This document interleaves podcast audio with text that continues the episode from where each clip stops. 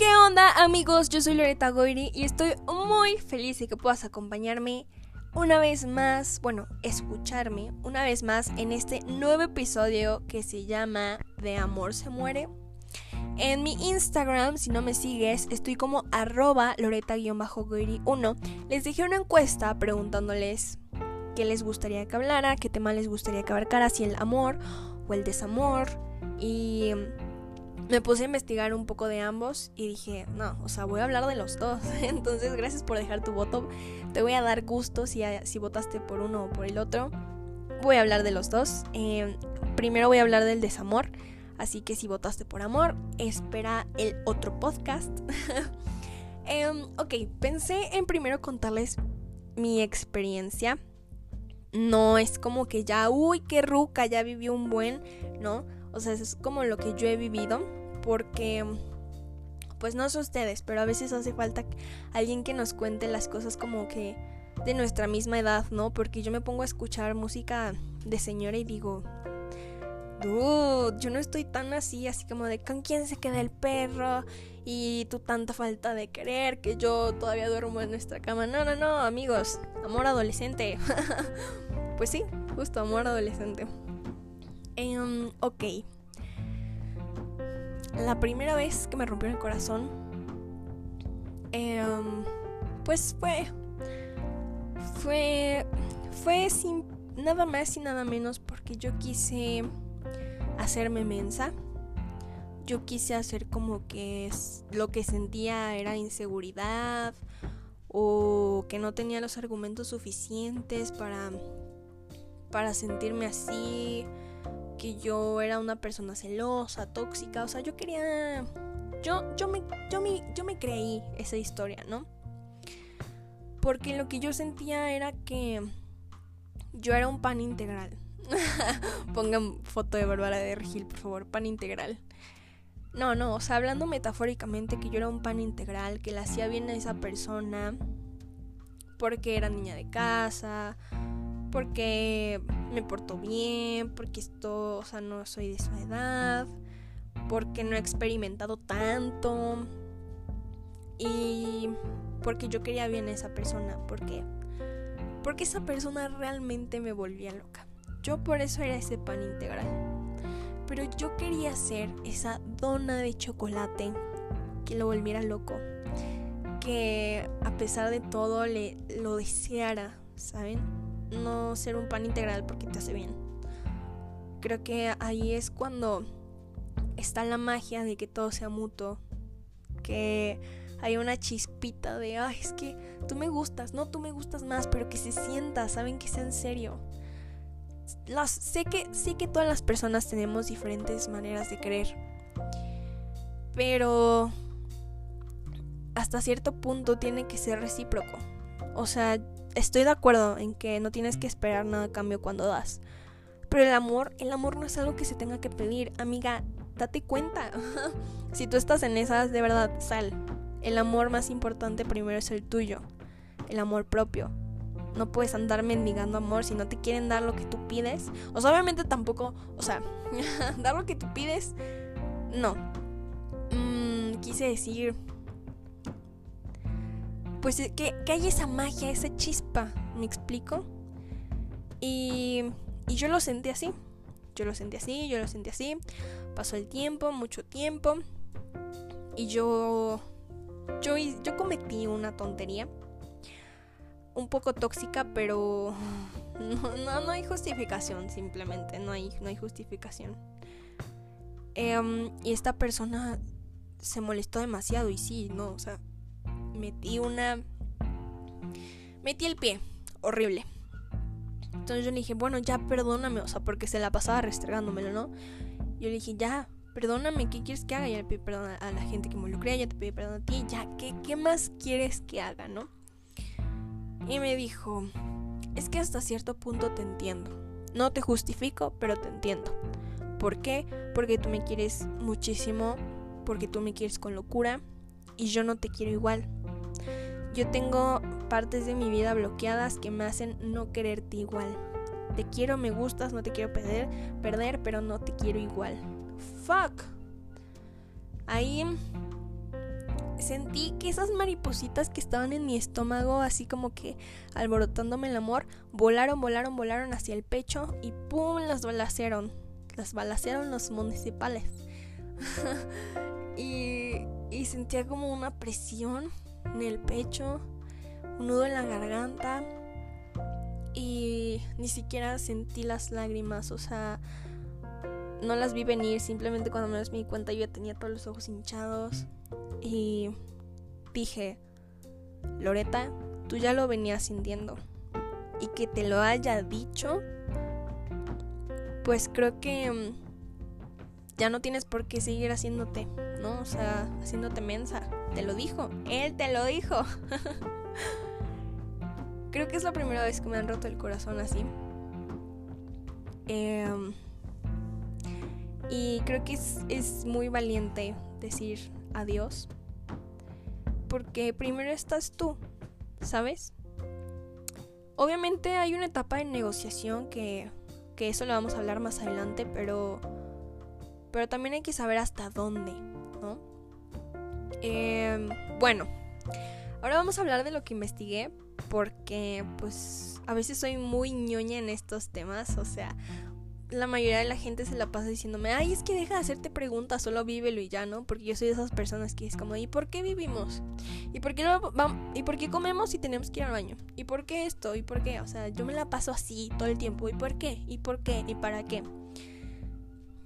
Y el amor y el desamor es algo que no te lo preguntas, simplemente lo vives, ¿no? O sea, no es como que, ay, pero espérate, antes de enamorarme déjame ver qué es, porque si no, o sea, no no hay un libro que te diga que te diga las instrucciones a seguir para enamorarte o las instrucciones para dejar de sentir. Me acordé de una canción, Información Confidencial de 381. Vayan a escuchar. es muy, muy buena. Eh, ¿Dónde están las instrucciones para sentir? Porque nuestro amor salió fatal sé dónde ir. Ay, no, no, no, no, rolota. Bueno, la definición de desamor. Falta de cariño, desagrado, rechazo y repugnancia. Ok, completamente de acuerdo. El corazón roto es una metáfora que hace referencia al intenso dolor emocional o sufrimiento que se manifiesta después de haber perdido a un ser querido. Bueno, ahí no estoy tan de acuerdo que no haya especificado cómo cómo perder a un ser querido, porque si se muere, obviamente no va a ser por desamor. O sea, si se muere va a estar en mi corazón, yo lo voy a seguir recordando con amor y no por eso lo voy a dejar de amar, ¿no? Em, eh, ok, aquí tenía que haber especificado que pues cuando ya te alejas, ¿no? De esa persona o que simplemente ya no quieres que haya todavía una un sentimiento que los conecte el desamor ordinario no implica defecto físico. Que quiere decir que no es como, ay, le dio desamor y se rompió una pierna. no. Pero en el corazón hay una condición llamada miocardiopatía de Takotsubo, que significa síndrome de corazón roto. Es donde un incidente traumático estimula el cerebro para distribuir productos químicos que debilitan el tejido del corazón. Aquí es donde yo les pregunto, entonces, ¿si se muere de amor? ¿Por qué? Imagínense tantos corazones rotos y los tejidos del corazón se van debilitando, debilitando y cada vez más, ¡pum!, te mueres de amor. ¿Creen que sea así? ¿Ustedes, ¿Ustedes qué opinan? Déjenmelo en mi Instagram si realmente creen que se muera de amor. Porque es muy curioso, ¿no? Cuando dicen, ay, ya, amiga, date cuenta, de amor no se muere. Pues quién sabe. O sea, como pues como todas las emociones, ¿no? Todas tienen alguna consecuencia en una parte del cuerpo. La tristeza creo que se refleja en los pulmones, el enojo en el hígado. Entonces, yo creo que sí tiene alguna algún sentido, alguna coherencia que cuando sientes desamor te duele el pecho. Claro que tiene que pasar algo en tu en tu en tu organismo, en tu cuerpo. Y aquí es donde les decía del duelo siempre que hay desamor, siempre que se muere un familiar, cuando pierdes a alguien, viene, se vive un duelo. Los duelos son de cinco etapas. No, no todos viven los duelos de la misma forma, del mismo orden, pero esto es lo que investigué y casi todas las páginas coincidían, ¿no? Eh, la primera etapa es la negación. No, creo que no tiene explicación. Negociación. Ira. No, negación. Perdón.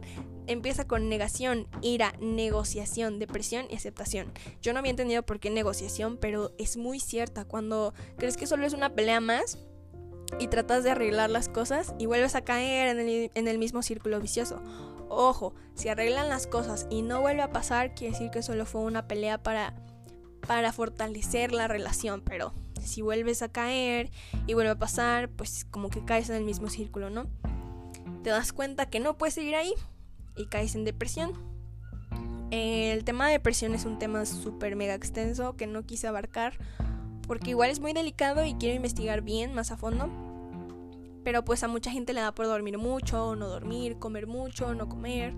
No es como que estés siempre llorando. No, no, la depresión es algo es algo muy serio y también también se refleja mucho en el cuerpo. Me acuerdo que a mí cuando me dio depresión me salieron muchos granos. A raíz de eso me en la espalda muchos muchos muchos granitos y y a la fecha me salen ronchas como de, de dermatitis Em, es algo que se tiene que tratar, de verdad no es algo serio, o sea, es psicólogo, o platicar, o sacarlo escribiendo, sacarlo cantando, sacarlo bailando. Hay que darle un uso productivo a lo que sentimos. No, porque si solamente lo dejamos pasar y pasar y pasar, llega un momento en que la bomba va a explotar y va a explotar de la peor manera. Se los juro y se los dice una persona que es así.